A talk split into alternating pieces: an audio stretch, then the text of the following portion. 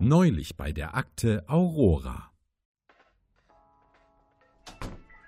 Hallo C, haben Sie kurz Zeit? Wie? Ich darf doch sehr bitten. Ich bin hier drüben, Kuh. Und was macht das Ding da hinter Ihrem Schreibtisch? Nach Auskunft dieser merkwürdigen analogen Datenbank hier soll das ein Lama sein. Das ist ein Lexikon. Nein, Lama steht hier. Und das Bild darin sieht ihm auch ziemlich ähnlich. Allerdings steht da nichts davon, dass es die auch in rosa gibt. Nein, was Sie da benutzen, ist ein Lexikon. Sowas wie die Gigantopia, nur halt als Buch. Und ohne 4D-Immersion. Verstehe. Und was macht das rosa Lama hier hinter Ihrem Schreibtisch? So wie es aussieht, frisst es meine Topfpflanze. Hab das Ding ohnehin nie gemocht. Nein, ich meine, wieso ist denn dieses Lama hinter Ihrem Schreibtisch? Ach so, ja, das weiß ich auch nicht. Ich kam heute früh ins Büro, da stand es schon dort. Offenbar hat ein defektes Zeitknäuel einen Riss im Gewebe der Raumzeit erzeugt. Es ist ohnehin einiges merkwürdig heute. Die Maus an meinem Computer hat doch früher nicht so gequiekt, oder? Irgendwie sieht die mir auch sehr bekannt aus. Ich würde mir an Ihrer Stelle mehr Sorgen um den Teppich vor Ihrem Büro machen. Der sieht verdächtig nach Treibsand aus. Ach, das erklärt auch, wo der Paketbote heute Morgen hin verschwunden ist. Ach, Probleme. Nichts als Probleme. Als würde es nicht reichen, dass wir den letzten Fall verbockt haben. Was ich mir da von unseren Vorgesetzten alles habe anhören müssen. Sie haben ja keine Vorstellung. Ja, so in etwa. Was wollen Sie eigentlich von mir, Kuh?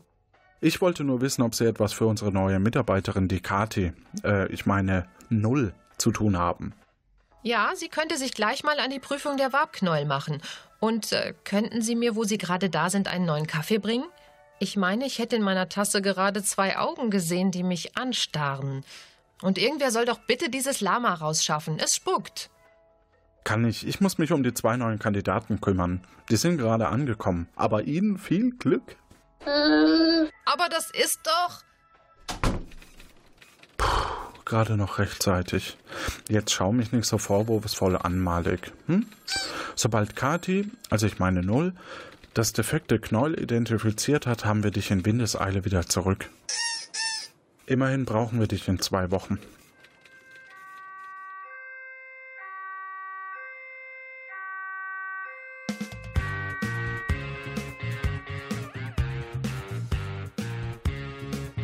Akte Aurora, die geheime Ausbildungseinheit, ist stets auf der Suche nach Agentinnen und Agenten wie dir. Schubidu. Bereise fremde Dimensionen und kläre knifflige Kriminalfälle. Pow wow. Stell dich der Herausforderung. Das Schicksal von Raum und Zeit liegt in deiner Hand. Zigzag.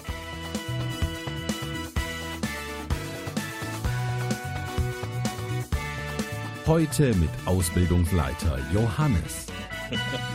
Das bin ich. Hallo und herzlich willkommen zur Akte Aurora. Wir haben zwei Kandidaten, die den Agentenstatus erlangen wollen. Problem, nur eine Person davon kommt weiter und muss sich bei einem Kriminalfall erst unter Beweis stellen. Wer sind die Mutigen, die dafür sogar durch Raum und Zeit reisen? Fragen wir sie am besten selbst. Ja, ich bin Tim, ähm, aus Münster. Ich ähm, bin bei Twitter bekannt als zu viele Köche. Äh, und ansonsten kennt man mich im Internet wahrscheinlich eher nicht. Seitdem wir zwei kleine Kinder haben, äh, sind da die Aktivitäten insgesamt etwas zurückgefahren. Wen haben wir noch? Ja, hier ist der Martin, der kommt vom Niederrhein und ich bin im Internet eigentlich überhaupt nicht präsent, zumindest nicht unter diesem Nickname Martin BOSE. Und vielleicht ein aufmerksamer Hörer vom Anerzählt Podcast hat mich dort vielleicht mal genannt bekommen als Themenpaten. Ansonsten, der ein oder andere wird mich von Hörertreffen kennen, weil ich bin ein bekennender Fanboy von MinCorrect und bei fast jedem äh, Hörertreffen dabei. Aber da es hier kein Videopodcast ist, wird mich kein Video erkennen. Äh, MinCorrect ist methodisch inkorrekt für die, äh, die das nicht wissen. Auch äh, ganz liebe Kollegen, die wir hier sehr gerne grüßen. Bist du dann auch auf dem Podstock? Nein, bin ich nicht. Das kriege ich zeitlich nicht einge eingetütet. Ah, schade. Schade, schade. Da haben wir nämlich einen Live-Auftritt, das kann ich gleich vorneweg sagen. Und wie das Ganze jetzt hier läuft, wir werden euch beiden drei Tests unterziehen, bei denen es jeweils zehn Punkte zu erreichen gibt. Und um welchen Fall es geht, das erfahrt ihr jetzt. Ägypten ist in heller Aufregung. Eigentlich sollte die feierliche Beisetzung des jüngst verstorbenen Pharaos Echnatron in Kürze stattfinden. Doch seine für die Begräbniszeremonie aufwendig hergerichtete Mumie wurde aus dem Tempel des Palastes gestohlen. Das Volk protestiert auf den Straßen. Es gibt wütende Kundgebungen von Begedab, besorgte Ägypter gegen die Entwendung des alten Pharaos. Sollte der Täter nicht gefunden werden, droht ein Volksaufstand und der Zusammenbruch des alten Ägypten, wie wir es kennen. Ihre Aufgabe als Kandidatin oder Kandidat. Finden Sie die am Tatort hinterlassenen Indizien, identifizieren Sie die Verdächtigen und finden Sie durch geschicktes Befragen die Täterin oder den Täter.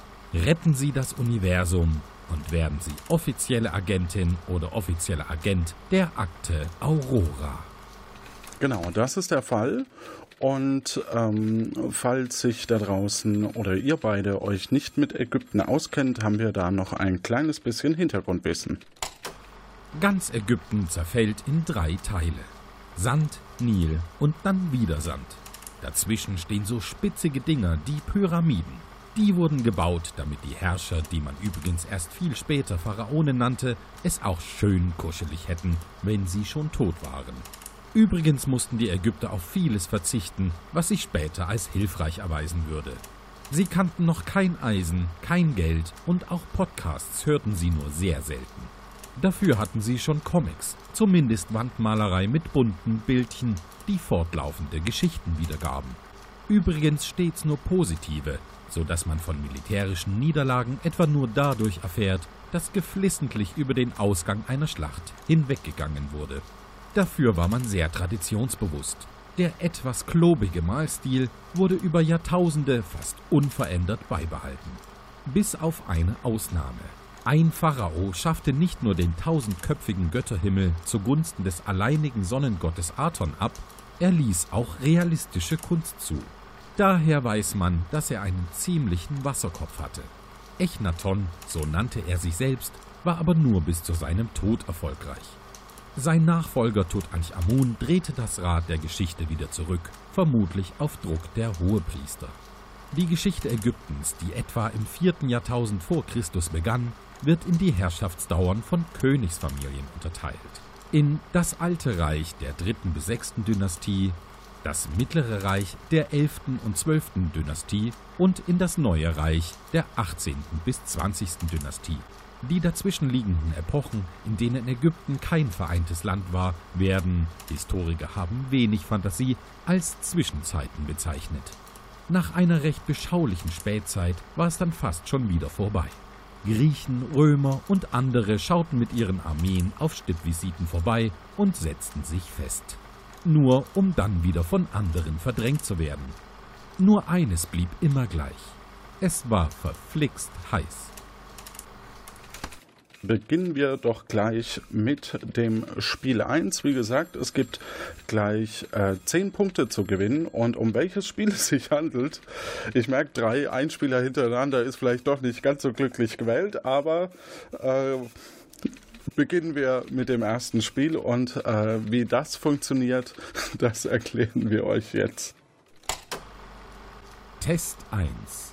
Bei dieser Trainingseinheit wird Ihr Allgemeinwissen getestet. Sie bekommen im Abstand von drei Sekunden immer einen neuen Hinweis zum gesuchten Begriff. Die Person, die als erstes den Begriff errät, bekommt einen Punkt. Nach drei Begriffen wird ausgewertet. Wer gewinnt, reist dann zum Tatort, um erste Indizien zu finden. Der gesuchte Begriff besteht aus acht Buchstaben. Achso, ihr müsst bassern, sobald ihr wisst, um was es sich handelt. Der Begriff kann sowohl als äh, ein Polyeder oder Konstruktionsform beschrieben werden. Der Begriff besteht aus einer polygonalen oder quadratischen Grundfläche mit Dreiecken. Ja, Martin? Eine Pyramide. Das ist vollkommen korrekt. Kommen wir zum zweiten Begriff. Die Bezeichnung für den Begriff leitet sich aus dem Persischen für Erdpech her.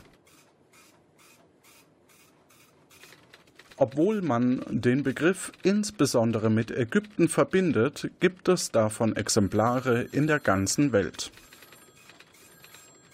Manchmal entstehen sie zufällig auf natürlichem Wege, meist aber wurden sie mit künstlichen Mitteln hergestellt. Schubidu. Meist findet man sie einzeln, aber hin und wieder wurden sie zu Hunderten oder gar Tausenden angetroffen. Zu Pulverzermahlen dienten sie bereits im Altertum, aber insbesondere im Mittelalter und in der frühen Neuzeit als angeblich besonders wirksames Heilmittel. Martin? Eine Mumie. Das ist vollkommen korrekt. Die ersten von ihnen existierten wohl bereits im Neolithikum vor fast 11.000 Jahren. Offenbar entstanden sie bereits, bevor Menschen dauerhaft sesshaft wurden. Es gibt sie in fast allen Ländern der Welt. Seine Bezeichnung kommt aus dem Lateinischen und meint eigentlich ursprünglich abgegrenzter Bereich. Zu Beginn dienten sie wohl zur Beobachtung des Vogelflugs und der Gestirne. Oftmals durfte und darf er nur von bestimmten Personen betreten werden. Martin? Ein Tempel. Vollkommen korrekt. Großer Applaus. Gut, damit darfst du als erster den Tatort besuchen. Du musst dieses Wortknall in die Luft werfen und wirst dann dorthin teleportiert. Dort musst du eben die Indizien finden und eventuell eben auch Aufgaben lösen. Damit du grob weißt, wie das Ganze aussieht, äh, gebe ich dir schon mal eine grobe Vorstellung. Und zwar wirst du auf einem, ich sag mal, Zwischenpodest stehen, von dem ab äh, es in den Süden zum Nil geht und im Norden zu einem Tempel. Wenn du bereit bist, hier hast du noch Tüten, dann kannst du die Indizien gleich eintüten. Wenn du bereit bist, äh, können wir dich hinwarpen. Ja, ich bin bereit.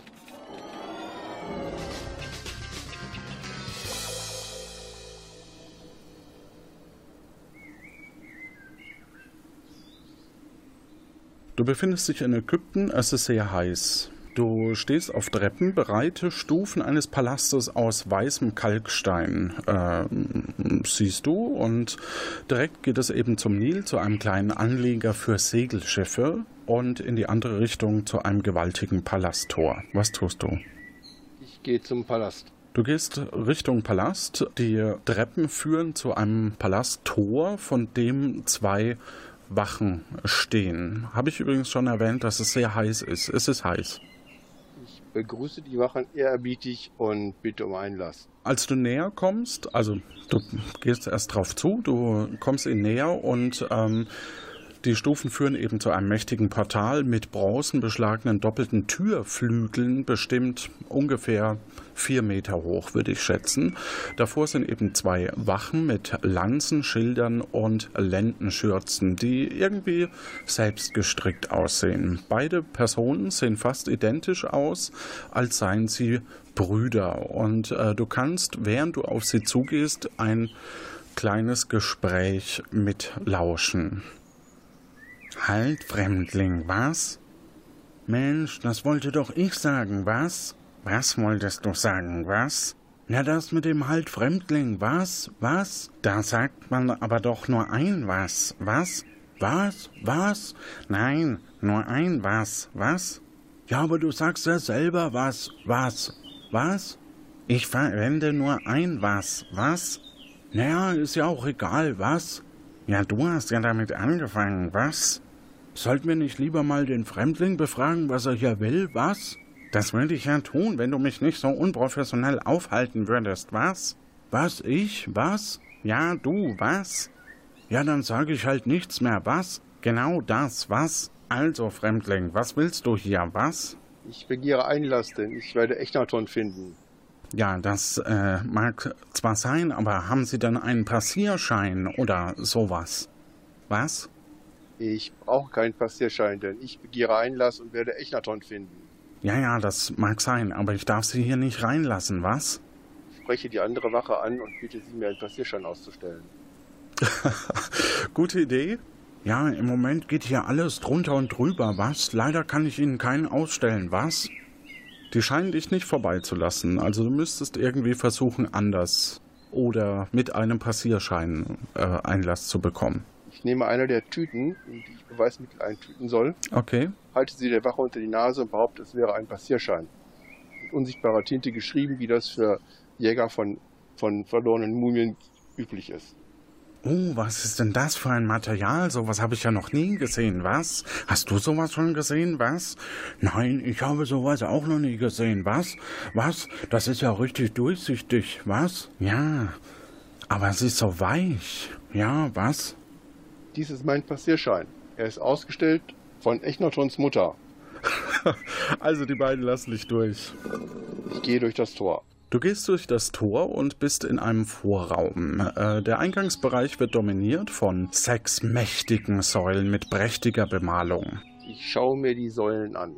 Mhm, also grundsätzlich sind da Hieroglyphen drauf, die du leider nicht entziffern kannst und große Malereien. Ein großes Feuer brennt in einer drei Meter breiten Feuerschale in der Mitte des Raumes. Geradeaus ist noch ein Raum. Du kannst natürlich die Säulen dir noch ein bisschen näher anschauen und rechts äh, geht's durch eine Doppeltür.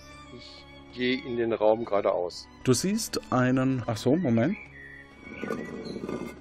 So.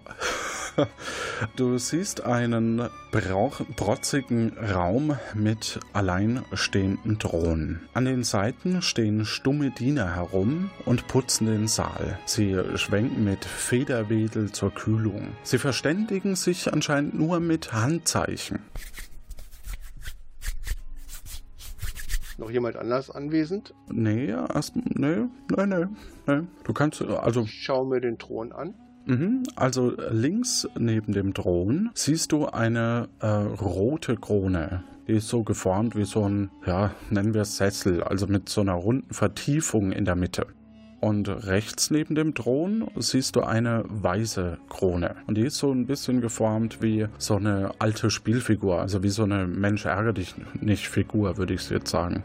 Kann man die Kronen mitnehmen oder sind die zu groß dafür? Du kannst sie auf alle Fälle mal in die Hand nehmen und schauen, ob was passiert. Okay. Ich schaue erstmal unter den Thron, da was drunter liegt oder dahinter. Der ist so äh, im Grunde genommen auf einem Art Steinpodest, würde ich jetzt sagen. Also nicht, nicht weiter erkennbar. Okay. Ich schaue mir die rote Krone an. Sie ist geformt wie, ich sag mal, ein Sessel mit einer runden Vertiefung in der Mitte. Liegt da was drin in der Vertiefung? Nee, aber es ist so, so eine Runde. Also es ist definitiv rund, diese Vertiefung. Wie als könnte man da was Rundes reintun. Mhm. Ähm, liegt das unter der Krone? Nee, der ist äh, Stein. Okay, die weiße Krone ist auch unauffällig, liegt da auch nichts drunter. Auch eine Steinsäule. Gibt es noch andere, kann ich noch andere Dinge in dem Raum sehen? Links und rechts hinter dem Thron sind zwei große bronzenbeschlagene Türen. Kann man die, die linke Tür öffnen? Kann ich die linke Tür öffnen? Ja, da, gut, dass du sagst. Regie, kann man die linke Tür öffnen? Ich glaube schon, ne? Nein, die Tür ist zu. Kann ich die rechte Tür öffnen? Ähm, die rechte Tür kannst du öffnen, ja. Zur linken Tür kann ich dir noch sagen, äh, sie trägt sechs Paneele mit zwei Spalten und drei Reihen. Und äh, das sind so verschiedene äh, Symbole drauf. Mit je zwei Spalten und, zwei, und drei Reihen oder Zwei Spalten exakt und drei Reihen, also auf einem, so dass es sechs Paneele gibt. Ah, okay. Mhm. Ist an diesen Paneelen was. Kann ich da was erkennen noch an den Paneelen?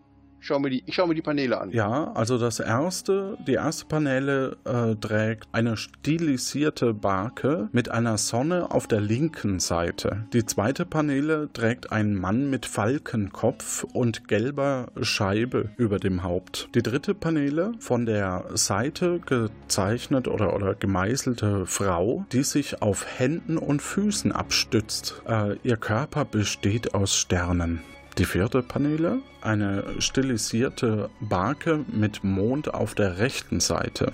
Die fünfte Paneele, eine stilisierte Barke mit Sonne auf der rechten Seite. Und die sechste Paneele, eine stilisierte Barke mit Mond auf der linken Seite. Okay.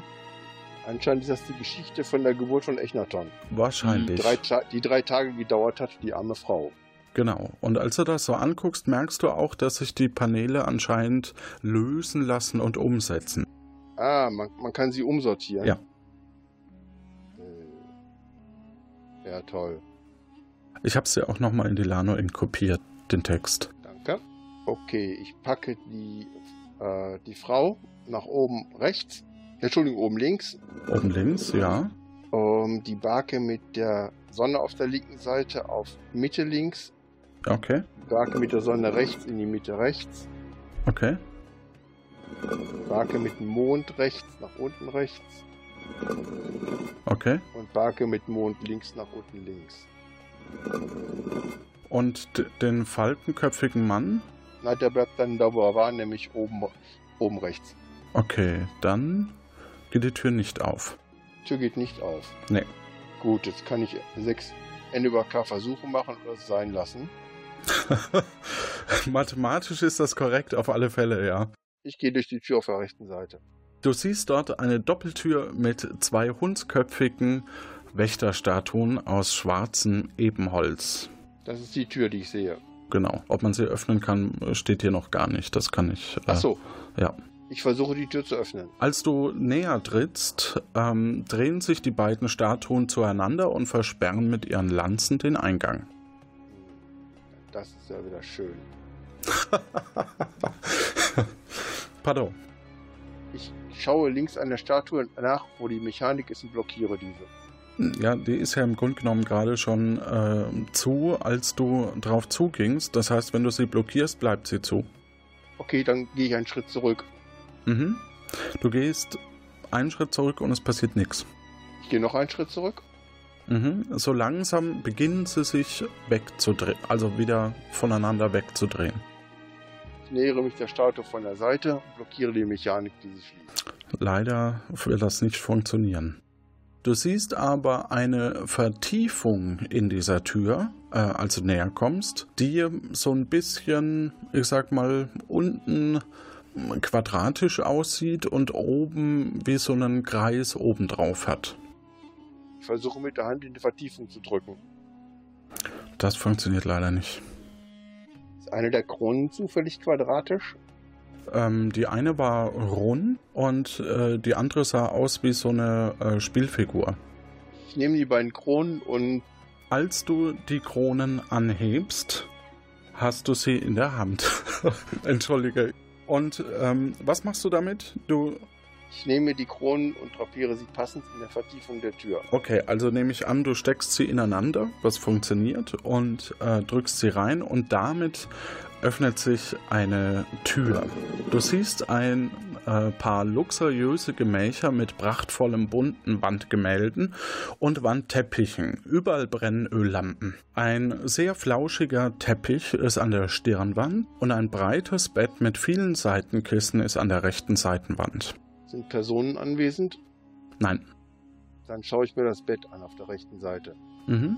Ähm, da scheint äh, nichts Besonderes zu sein. Du kannst an der rechten Seite eben noch über dem Bett äh, quasi ein Fenster mit einem Blick zum Garten ähm, erhaschen. Darin ist ein idyllischer See zwischen vielen Pflanzen und dahinter ein düster wirkender Tempel. Und links davon grenzt an den Garten äh, an eine hohe Mauer, die äh, Palast und Tempel zu verbinden scheint. Ich schaue mir die Matratze des Bettes an, weil ich wollte schon immer wissen, worauf Ägypter schlafen. Ja, also du erkennst auf alle Fälle, dass da lange Haare äh, drauf liegen. Es scheint wohl das Gemach oder die Gemächer der Pharaonin zu sein. Äh, und das Material sind Daunen. Ich nehme ein paar Daunen und ein paar Haare mit. Okay, dann packst du die ein. Die packe ich in eine der Tüten ein und stecke sie in die Tasche. Okay. Ähm, dann schaue ich mir die Wandgemälde an. Ja, bei den Wandgemälden ähm, siehst du, dass eins so ein bisschen lose ist, aber relativ groß. Lose, dass es von der Wand fällt, wenn ich drankomme, oder Ja, was wird auf dem Gemälde dargestellt? im Grund genommen äh, eine, eine Matratzenwerbung. Ah nee, Jagd, sagt die Regie. Ich schaue vorsichtig hinter das Gemälde. Aha, du erkennst dahinter eine Art kleine Ver oder oder was heißt klein, also so eine Vertiefung, wo quasi äh, verschiedene Leinenstoffe und sowas äh, zu, versteckt zu sein scheinen. Ähm, ich schaue mir die Leinenstoffe an. Mhm, Also du schiebst das äh, Bild zur Seite und ähm, genau, und darin siehst du Seidenkleider äh, nach dem neuesten Schrei aus Memphis, ein Federfach, Fächer, ein Federfächer und verschiedene Mumienbinden. Ich nehme eine Mumienbinde mit. Mhm, und packst die quasi in eine der Tüten. Gut, dann würde ich sagen, holen wir dich mal raus. Die Sachen, die du gefunden hast, das waren zum einen Mumienbinden und Haare und Daunenfedern.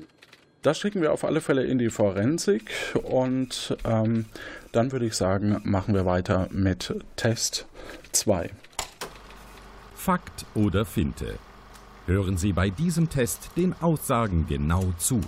Sie sind entweder wahr oder frei erfunden. Sie beide spielen gleichzeitig. Nach jeder Aussage tippen Sie Ihre Antwort Fakt oder Finte in das Lano Inc. Eingabepanel. Viel Erfolg! Soweit klar? Ja. Yep. Also, genau, ihr könnt beide Punkte machen, indem ihr äh, Fakt oder Finte ähm, in das Lano-Eingabepanel schreibt, so schnell wie möglich, dass man nicht googeln kann. Äh, und ähm, genau, dann kriegt ihr quasi beide Punkte, wenn es jeweils richtig ist. Die erste Aussage. Und da haben wir richtig viel Freude gehabt, oder der Autor richtig viel Freude gehabt beim Recherchieren. Ich sag mal, Schubidu. Die Erbauer der Pyramiden waren keine Sklaven und wurden mit Bier bezahlt. Beide sagen Fakt und das ist korrekt. Fakt oder Finte Teil 2. Hatte ein Pharao mehr als 25 Jahre geherrscht, musste er seine körperliche Fitness in einem Parcours unter Beweis stellen, unter anderem durch einen Lauf mit mehreren Stein Stein Steinfalli, nennen wir es so, unter dem Arm. Tim, du sagst Finte. und Martin sagt ist ein Fakt. und tatsächlich ist es ein Fakt. Ah. Ein Punkt für den Martin. Aussage 3. Kal Calliopetra, sage ich schon, anderer Podcast. Kleopatra hatte nach Schätzungen von Historikern mehr als 200 Liebhaber. Tim hat eingeloggt. Beide haben eingeloggt. Und was sagt ihr? Fakt. Ich denke auch, dass es ein Fakt ist. Und das ist eine Finte. Keine Punkte. Die Aussage Nummer 4 lautet, die Pharaonengräber erhielten alles, was man so im Jenseits benötigte, inklusive einer Toilette. Tim Ja, also wahrscheinlich jetzt keine heute Standard entsprechend, aber ich sag mal Fakt. und Martin. Das ist eine Finte. Und es ist ein Fakt. Aussage 5. Die Ägypter hatten panische Angst vor Salat, da er angeblich Männer impotent machte. Tim? Finte. Martin? Ich denke, das ist ein Fakt. Ich finde es toll, dass ihr euch so unterscheidet bei äh, den Aussagen. Und es ist eine äh, Finte. Salat war das Viagra der Ägypter. Den alten Griechen hingegen war Salat unheimlich. Sie glaubten, er hemme die Libido. Also unterschiedliche Aussagen. Und das ist ein Punkt für Tim. Aussage Nummer 6. Die Pyramiden wurden ohne die Hilfe von Wagen oder Karren errichtet, denn Räder waren den Ägyptern damals noch unbekannt. Ihr beide sagt Finte, das kann ich kurz abkürzen, und es ist Fakt. Räder hätten im Wüstensand auch recht wenig genützt. Aber die Streitwagen, na gut. Ja, ähm, das ist äh, zu einer anderen Zeit gewesen. Also das ist halt später gewesen, ne? Aussage Ja. 7. Wenn ein Pharao starb, bevor seine Grabstätte fertiggestellt war, ließ man ihn als Mumie noch so lange auf dem Thron sitzen, bis der Bau fertiggestellt war. Im Extremfall sogar mehrere Jahre. Tim hat eingeloggt. Martin auch. Martin? Ich denke, das ist eine Finte. Tim? Das denke ich auch. Und ähm, es ist in der Tat eine Finte, das heißt für jeden einen Punkt. Aussage 8. Kleopatra lebte zeitlich näher an der Mondlandung als am Bau der Cheops-Pyramide. Tim? Fakt. Martin? Auch ein Fakt. Und das ist äh, korrekt. Kleopatra lebte von 69 bis 30 vor Christus. Die Cheops-Pyramide wurde um 2560 vor Christus errichtet. Die Mondlandung fand 1969 statt für die, die nicht dabei waren. Aussage Nummer 9. Der Nil ändert im Laufe des Jahres mehrfach seine Fließrichtung, was dazu führt, dass sich fruchtbarer Nilschlamm leichter ablagert. Tim, Fakt. Martin. Finte. Und es ist eine Finte, damit ein Punkt für Martin. Und die letzte und alles entscheidende Aussage, und ich hoffe, das wird nicht zu einem Gleichstand kommen, weil aktuell steht es 5-5. Die Ägypter glaubten, das Gehirn diene nur zur Kühlung des Körpers. Martin, Ich denke, das ist ein Fakt. Tim, Auf jeden Fall eine Entscheidung. Ich denke, es ist eine Finte. Bei der Einbalsamierung wurde es einfach mittels Haken über die Nasenlöcher entfernt und weggeworfen, während wichtige Organe wie etwa die Leber, Lunge und Gedärme in eigenen Gefäßen, sogenannten Kantopen, bestattet wurden. Das heißt, das ist äh, ein Fakt und damit gewinnt die Runde Martin und wenn er soweit ist, darf er wieder zum Tatort reisen. Ich bin soweit.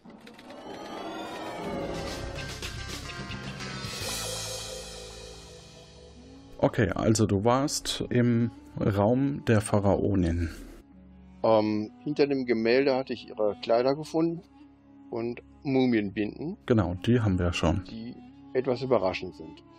Kann ich noch ein anderes Gemälde bewegen? Nein, sollte ich mir die Gemälde anschauen? ich sag mal nein.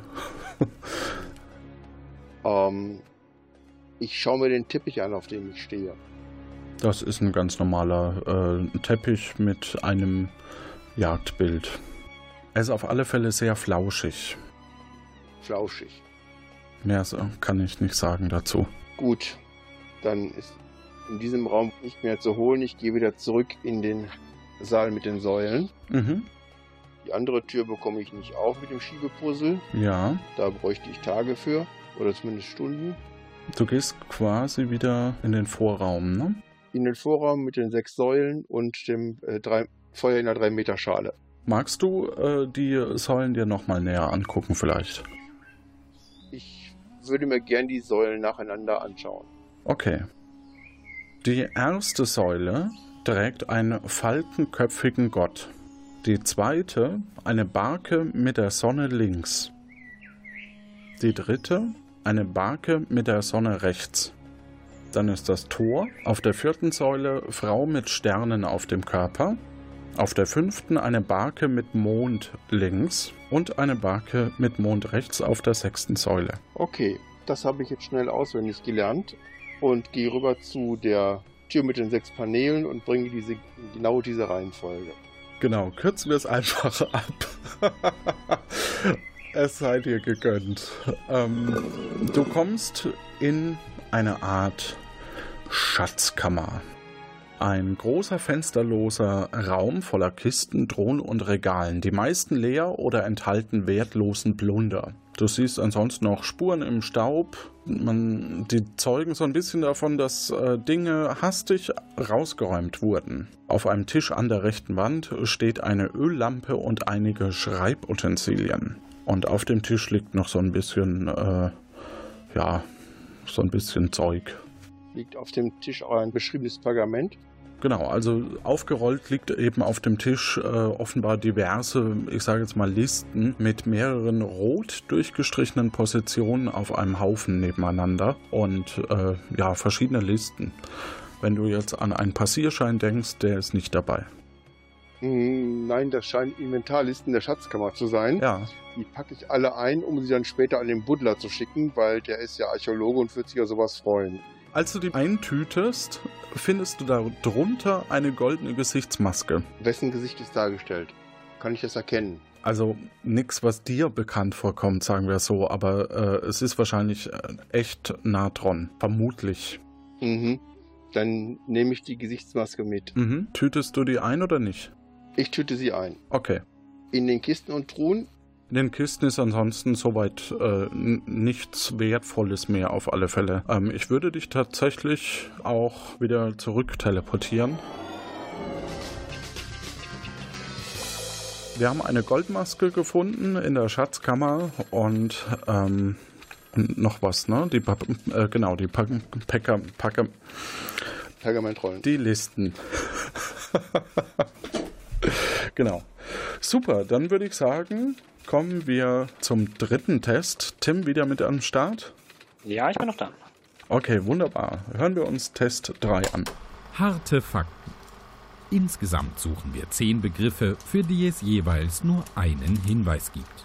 Der Anfangsbuchstabe des jeweiligen Begriffs ist dabei immer derselbe Buchstabe. Wer die Antwort weiß, drückt den Buzzer und darf antworten. Ist die Antwort falsch, kann die andere Person noch punkten. Wir suchen heute Begriffe mit dem Buchstaben M wie Martha. Dieses M bezeichnet eine in der Antike häufig verwendete Gesteinsart. Das war Martin. Was ist Marmor? Marmor? Oh, schön. schön im Jeopardy-Style. Yeah, das ist korrekt. Dieses M bezeichnet das Verteidigungswesen eines Staates. Das war Tim. Was ist die Miliz? Nee. Okay. Was ist die Miliz? Sorry. Militär oder Miliz können wir beides gelten lassen. Die dritte Aussage. Dieses M bezeichnet die Wissenschaft der Zahlen. Martin? Was ist die Mathematik? Das ist korrekt. Dieses M bezeichnet die farbige Verzierung von Oberflächen. Tim? Was ist Malerei? Das ist korrekt. Oh Gott, das läuft wieder auf den Gleichstand raus, habe ich dann. Dieses M bezeichnet die Ehe mit nur einem Partner. Martin? Was ist die Monogamie? Das ist korrekt. Dieses M bezeichnet die Lehre von Göttern. Martin? Was ist der Monotheismus? Da frage ich wirklich tatsächlich kurz Nein lässt die Regie nicht gelten. Tim, möchtest du noch antworten? Äh, ich bin gerade, nee, ich weiß es auch nicht. Mythologie wäre die richtige Bezeichnung gewesen. Dieses M bezeichnet ein aus Getreide gewonnenes Pulver. Tim? Was ist Mehl? Mehl ist korrekt. Dieses M bezeichnet ein Gebäude zur Aufbewahrung und Ausstellung alter Dinge. Martin? Was ist ein Museum? Das ist korrekt. Dieses M bezeichnet eine wissenschaftliche, periodisch erscheinende Zeitung. Tim? Was ist Magazin? Das ist korrekt. Und wir haben wieder einen Gleichstand. Und die letzte Frage kommt. Ihr macht's echt spannend. Dieses M bezeichnet ein aus bunten Steinen zusammengesetztes Bild. Martin? Was ist ein Mosaik? Das ist vollkommen korrekt. Damit, äh, lieber Martin, darf ich dich wieder zum Tatort bitten, sofern du soweit bist. Ich bin bereit.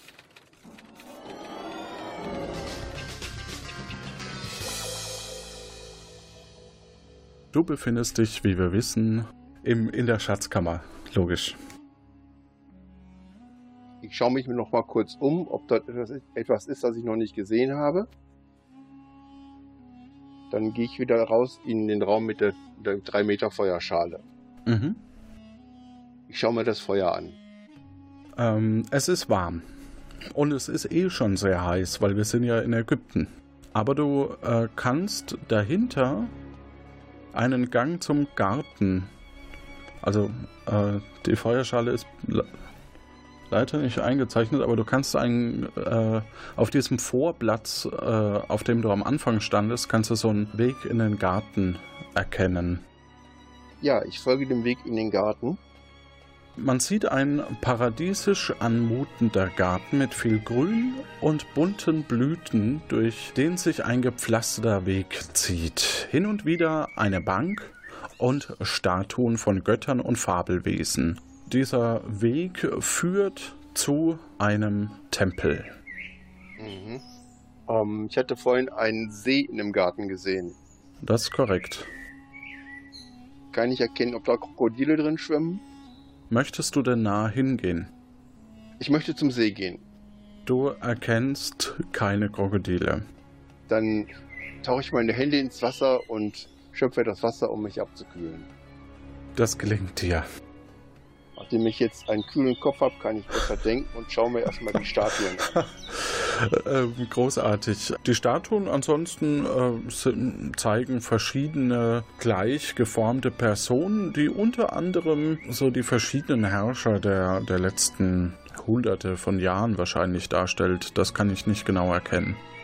Kann ich eine Reihenfolge erkennen, so ob ich eine erste und letzte Statue erkennen kann? Nee, eigentlich nicht. Okay, dann sind die für mich jetzt unwichtig. Ähm, ich schaue mir kurz die Blüten an. Die sind schön. Dann nehme ich eine davon mit und tüte sie ein. Mhm. Du hast jetzt quasi eine Blüte. Eine Blüte. Hm? Eine, ho hoffentlich eine wohlriechende Blüte. Ach so, eine Pflanzenblüte. Ja, okay, ja. Stimmt, Geld, Papiergeld gab es ja damals noch nicht. Dann folge ich dem Weg Richtung Tempel. Mhm. Als du ans Ende von dem Garten kommst, äh, siehst du eine Brücke über einen breiten, künstlichen, großen See, den man überqueren kann. Und da sind quasi so verschiedene, ja, wie so, wie so eine Brücke halt, ne? Wie halt Brücken sind. Mhm. Möchtest du da drüber? Ich drehe mich nochmal um und schaue nochmal kurz auf die Bänke, ob da irgendwas drauf liegt, was ich, was ich übersehen habe. Nee. Gut, dann schaue ich mir schaue ich an, ob die Brücke mein Gewicht tragen würde. Also du gehst langsam über die Brücke, was dich natürlich Zeit kostet, aber es gelingt dir und sie trägt dich. Du gehst drüber und äh, stehst an einem säulengeschmückten Tempel. Die Wände zeigen Reliefe von einem krokodilköpfigen Gott, der diverse Menschen verspeist. Irgendwie wirkt er sehr düster. Also ist es dunkel geworden? Von irgendwo kommt ein kalter Lufthauch her. Du hast ein bisschen Gänsehaut und das, obwohl es sehr heiß ist. Auf der linken Seite ist eine bronzenbeschlagene Tür. Die Tür scheint allerdings keine Klinke zu haben und lässt sich nicht öffnen. Im gerade übersprungenen See, also über überschrittenen See, scheint sich die Oberfläche ab und an zu kräuseln, als ob sich was darin bewegt. Und der Tempel spiegelt sich in dem See, doch irgendwas ist daran merkwürdig. Das Bild Spiegelbild ist verzerrt. Nö, nicht so richtig. Aber ähm, schaust du dir das Spiegelbild genauer an? Ich schaue mir das Spiegelbild des Tempels genauer an. Okay, du siehst unter anderem eine eben dieselbe Tür, nur hat die Tür da einen Griff. Ah, ein unsichtbarer Griff. Ich nehme meinen Daumen zur Hilfe und peile genau, wo dieser Griff an, an einem Bild der Tür ist. Am Tempel? Nein, an dem Spiegelbild. Also im Wasser. Richtig. Okay. Ich, ich halte nicht meinen Daumen ins Wasser, so, Okay. denn dann kommen die Krokodile. Ich versuche nur, die Ecken der Tür zu fixieren und die, das Bild der Klinke und daraus die genaue Position zu ermitteln. Mhm. Dann drehe ich mich um, gehe zu der Tür und fasse an genau diese gleiche Stelle. Und du greifst ins Leere. Schade. Ja. Gibt es etwas im Tempel, das ich aufnehmen kann, als Werkzeug benutzen kann? Eine lange Stange, ein Kescher, eine Lanze? Ja, im Grunde genommen so eine Art äh, äh, Stange. Dann nehme ich diese Stange und stocher im Serum an der Stelle, wo die Klinke äh, der Tür zu sehen ist. Ja. Und ähm, du merkst, dass sich da ein Widerstand ergibt. Also als könnte man eben diesen Art Griff bewegen. Dann versuche ich den Griff zu bewegen mit der Stange. Ja, das gelingt dir nur bedingt. Okay, kann ich, kann ich mit der Stange ertasten, wie tief der See ist? Äh, ich würde mal sagen so eineinhalb Meter. Trau mich nicht ins Wasser. Warum nicht? No risk, no fun. Ich steige ins Wasser und betätige den Griff. Okay, du springst ins Wasser und während du ins Wasser springst, schn also du schnappst Luft, springst ins Wasser, greifst nach dem Griff, ziehst den Griff und du hörst durchs Wasser durch, dass sich eine Tür geöffnet hat und du tauchst wieder auf. Ja, dann versuche ich aus dem Wasser rauszukommen Was dir gelingt? zur Tür zu gehen. Genau, und du gehst zur Tür. Und du kommst ins Innere des Tempels. Dort ist ein großer leerer Raum, in dem mehrere Fackeln den Raum spärlich beleuchten. Nur an einer großen Statue des Krokodilgottes Sobek, das kannst du so ein bisschen entziffern, dass das der sein muss. Ich grüße diesen Menschen. Äh, das ist eine Statue, entschuldige, falls das nicht rüberkam, entschuldige. Ich schaue mir diese Statue an. Du erkennst, dass links neben der Statue eine Treppe in den Untergrund führt. Kann ich rechts neben der Statue was erkennen? Ein Boden. Einen Bogen. Boden. Bogen im Sinne von. Ah, nee, Boden im Sinne von Stein. Achso. Ähm, ja, dann gehe ich die Treppe nach unten. Ich nehme eine Fackel von der Wand Ah. Ja, gehe die Treppe nach unten. genau. Das äh, ist sinnvoll. Nach dir ist ein endlos erscheinender Gang, ein richtig großer Raum dahinter. Überall stehen Töpfe mit undefinierbarem, übel riechenden Inhalt und große Rollen mit Leinbinden. In der Mitte ist ein leerer Tisch in etwa der Form eines liegenden Menschen. Um diesen Tisch sind mit frischer Farbe verschiedene Symbole aufgemalt. Die Farbe so frisch, dass sie noch feucht ist. Ja, Ich schaue mich um, ob nicht doch ein Mensch im Raum ist. Ein lebender Mensch. um dich rum? Nö. Gut. Diese Töpfe werden vermutlich diese Töpfe für die Innereien des der Mumie sein. Mhm. Die werden sich vermutlich schon darin befinden. So riecht's zumindest. Was ist unter dem Tisch? Unter dem Tisch liegt eine Figur aus Wachs in Form einer Mumie. Und an der Wand sind noch äh, zahlreiche große Regale mit unterschiedlich großen Holzkisten. Die Wachsfigur ist auch wirklich nur eine Wachsfigur und nicht eine, eine Mumie mit Wachs beträufelt. Ich versuche, in das Wachs mit dem Finger hineinzubrockeln. Ja, okay, das gelingt dir, glaube ich. Du findest darin eine kleine Figur. Eine, ich sag mal, so 20 Zentimeter große Figur. Eine sogenannte Ushepti-Figur. Okay, was stellt eine Ushepti-Figur dar? Ja, das fragst du mal unsere Autoren, das habe ich keine Ahnung. Gut, dann, pack, dann tüte ich die Figur ein. Alles klar, das machst du und damit willkommen zurück. Gut, wir haben hauptsächlich die Figur und schicken auch die in die äh, Forensik. Und eine Blüte. Stimmt, du hast recht, da ist auch noch eine Blüte mitgekommen. Und die Forensik meldet mir gerade, ein Oshepti, auch Shabti oder Shawapti, ist in der Archäologie des alten Ägypten eine Statue, häufig in Gestalt einer Mumie, welches seit dem Mittleren Reich einen Verstorbenen verkörpert. Dann würde ich sagen, es steht jetzt aktuell von der Punktzahl 9 Punkte für Tim und 16 Punkte für Martin, der bisher alle drei Spiele gewonnen hat. Und wir kommen aber zum Entscheidungsspiel. bei dem ihr Punkte setzen dürft. Und ich würde sagen, ihr gebt jetzt als erstes mal ein, wie viele Punkte ihr setzen wollt. Währenddessen hören wir uns eine Werbung der Lano Inc. an. Lano Inc. präsentiert der Raumzeit-Kit. Ist Ihr Gewebe der Raumzeit auch immer zerrissen oder hat hässliche Brandlöcher? Geschehen bei Ihnen auch immer Dinge ohne kausalen Zusammenhang? Nervt Sie der ständige Regen von Fröschen? Dann hat Lano Inc. die Lösung. Lanos Raumzeit-Kit.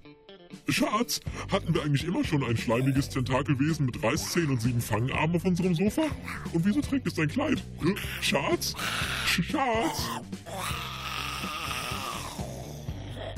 Kinder, warum hüpft ihr eigentlich ständig auf den Betten und Sofas rum? Der Boden ist aus Lava. Haha, das haben wir früher auch immer gespielt. Ha, uh, heiß. Lanos Raumzeit-Kit verklebt jedes Loch in Nanosekundenschnelle. Garantiert. Achtung, Lanos Raumzeit-Kit verklebt keine Löcher in Universen, in denen es keine Niederlassung von Lano Inc. gibt, gab oder geben wird oder Universen, in denen David Hasselhoff die Hauptrolle in Knight Rider spielt und Kit fährt. Besser kein Hoff als kein Kit. Dafür stehe ich mit meinem Namen. Lanos Raumzeit-Kit von Lano Inc.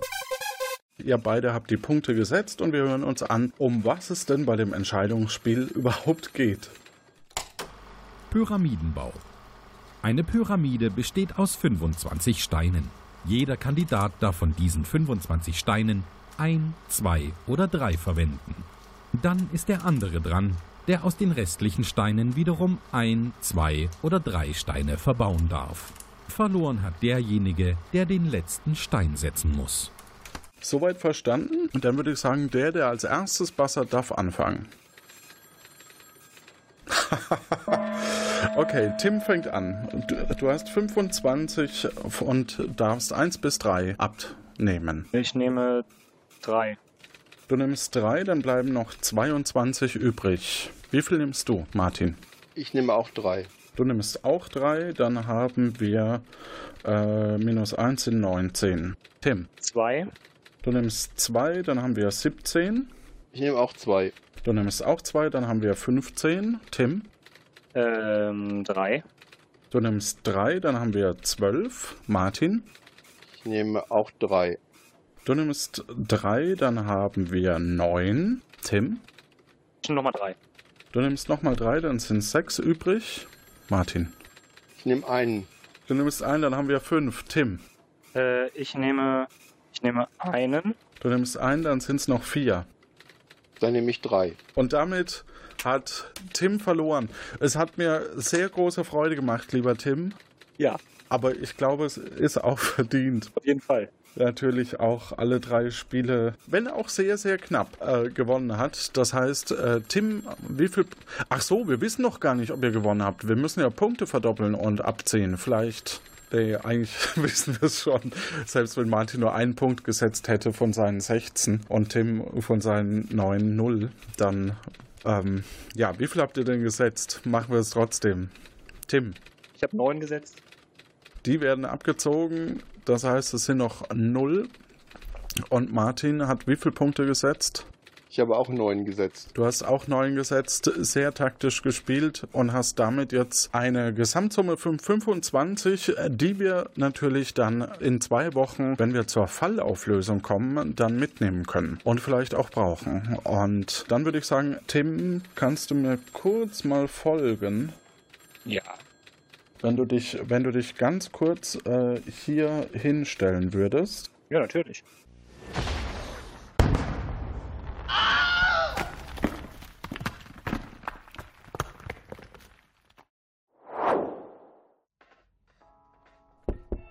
Herein.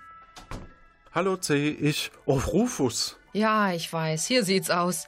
Das Lama weiß nicht, dass es eigentlich nicht hinter den Schreibtisch passt. Und jedes Mal, wenn es sich umdreht, nimmt es die halbe Einrichtung mit. Nein, das meine ich nicht.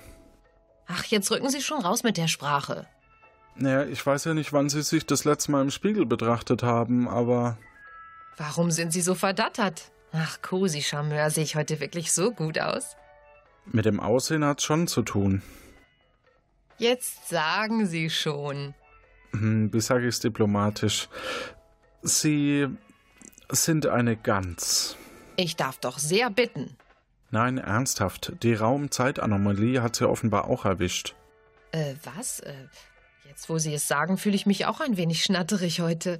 Und äh, mein Bürzel juckt höllisch. Aber Sie sehen heute auch ein wenig seltsam aus, wenn ich das so sagen darf. Hatten Sie schon immer diese Hörner auf der Stirn? Ach das. Ich hoffte, die sind schon wieder weg. Aber das soll uns nicht von der Arbeit abhalten. Haben wir denn jetzt eine Kandidatin oder einen Kandidaten? Sie hatten mir zwar ein Memo geschickt, aber das versucht immer wieder wegzufliegen und beißt. Ich konnte es noch nicht lesen. Ja, das war eine schwierige Kiste, aber ich hoffe, wir können in 14 Tagen jemanden ins alte Ägypten schicken. Na, Himmel sei Dank. Dass Sie das nicht wieder verbocken, hören Sie? Tut mir leid, ich wollte Ihnen nicht zu nahe treten. Kein Ding. Äh. Huch, wo kam das denn jetzt her? Ich glaube, ich muss in den Stall. Äh, nach Hause meine ich. Machen Sie das. Ich habe heute auch keinen Bock mehr zu arbeiten. Oh, äh, Verzeihung. Alles ganz easy. Ich meine, kein Ding. Wir sehen uns. Quack, quack. Mäh. So, ich darf äh, in unserer Leitung noch unseren Regisseur und Autor ähm, begrüßen. Hallo. Den Mirko, den Herrn Butler. Grüße dich oder euch. Schön gespielt. Wie lief's für, aus deiner Sicht? ja, ich mache das ja auch zum ersten Mal mit der Regie. Es ist sehr lustig, weil man äh, kann einfach hier sitzen und die Leute machen lassen, äh, beziehungsweise dir immer kleine, kleine Nachrichten zukommen lassen. Äh, das ist, ja, lief super. Vielen lieben Dank an äh, die beiden, die mitgespielt haben. Äh, hier in der Leitung sitzen gerade ähm, noch neben mir quasi oder, oder via Internet zugeschaltet sechs Personen. Dafür äh, schon mal vielen lieben Dank, weil das natürlich auch immer viel Aufwand ist hier. Vielen lieben Dank, wie gesagt, euch beiden fürs Mitspielen und wie man hier mitspielen kann. Und zwar in der übernächsten Ausgabe dann, weil die nächste ist live auf dem Podstock und da werden wir dann live vom Podstock äh, jemanden aus dem Publikum nehmen nehmen, weil das mit dem Zuschalten schwierig wird und es viel lustiger ist, wenn man live vor Ort ist äh, und da dann mitspielt. Das heißt, die heutige Qualifikationsfrage dann für die übernächste Folge, wie die lautet, dazu schalten wir ins Büro von unserer Null. Danke, Kuh. Weber musste also mal wieder gefunden werden. Ja, ja, und zwar schnell, denn diesmal hat es ihn tatsächlich nach Pompeji verschlagen. Im Jahre 79. Bestimmt wisst ihr alle, dass damals der Vulkan ausgebrochen ist. Das war eine ziemlich brenzlige Angelegenheit für ihn. Aber zum Glück gab es genug Leute, die den Aufenthaltsort herausgefunden haben. Das waren zum Beispiel Kiromaus, Elvis und Koi. Und richtig geraten und mitspielen wollen Vera, Christopher, Sonja, Markus, Jan, Martin von den Hörgeschichten, Sven G. und Henning. War noch jemand auf dem Anrufbeantworter? Lass uns mal hören. Pemela? Eine neue Nachricht. Hallo, ja, Agent Weber hier. Wurde ja auch mal Zeit, dass ihr mich mal auf so eine schicke Außenmission geschickt habt. Schließlich habe ich inzwischen mehr Zeitreisenerfahrung gesammelt als jeder andere Agent. Gut, nicht immer freiwillig, aber bin doch ganz schön rumgekommen. Irgendwas ist merkwürdig. Also ich bin wie geplant ins 16. Jahrhundert gesprungen, aber hier ist nichts. Nada, niente. Rien ne va plus. Nur so ein merkwürdiges leeres Wabern. Hier sollte eigentlich Rom sein an einem schönen Oktobertag, aber es ist, als ob dieser 13.10. nicht existiert. Sehr seltsam.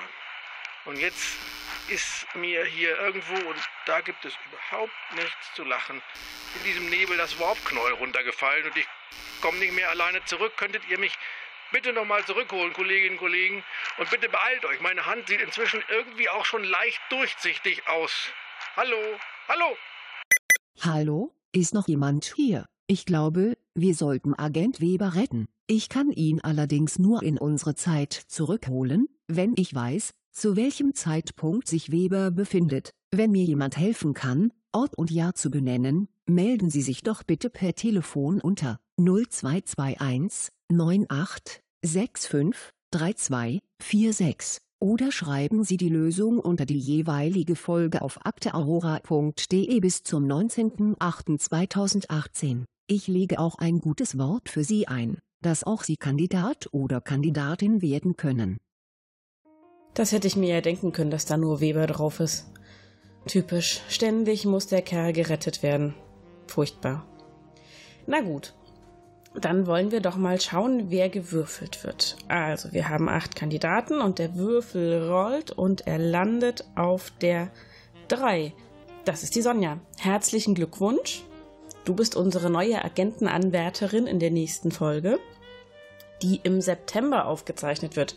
Am 23. nämlich. Nicht wie Captain Q gesagt hat, im August. Da ist doch der Betriebsausflug von Akte Aurora. Herrgott nochmal, das könnte er sich wirklich langsam mal merken. Ich weiß nicht, wie C es mit ihm aushält. Naja, das Schöne an diesem Job ist, dass ich mich Gott sei Dank auch um die Fanpost kümmern darf. Wenigstens etwas Erfreuliches in diesem chaotischen Laden hier. Mal sehen, was da kam. Oh, da ist tatsächlich eine ganz liebe Nachricht von Sonja gekommen. Hallo, liebes Akte Aurora-Team. Da man nie genug Lob aussprechen kann, muss ich wieder einmal sagen, dass ich die Folge klasse fand. Sympathische Mitspieler und ein überaus gut aussehender Spielleiter. Zwinker, zwinker. Kann unmöglich Captain Q meinen. Na, egal. Ich freue mich schon auf die Auflösung des Falls. Ich habe schon einen Verdacht und bin gespannt, ob ich recht habe. Und nicht zu vergessen, herzlichen Glückwunsch, Agent Scharfes S. Zurück zu unserem Captain. Danke, äh, Null. ähm, dann bleibt mir nur noch zu sagen, hoffen wir, dass es in zwei Wochen uns gelingen wird. Und euch da draußen wünschen wir, wahrscheinlich auch äh, du, Martin, eine gute Zeit. Ja, ich wünsche auch allen eine gute Zeit. Tschüss. Tschüss.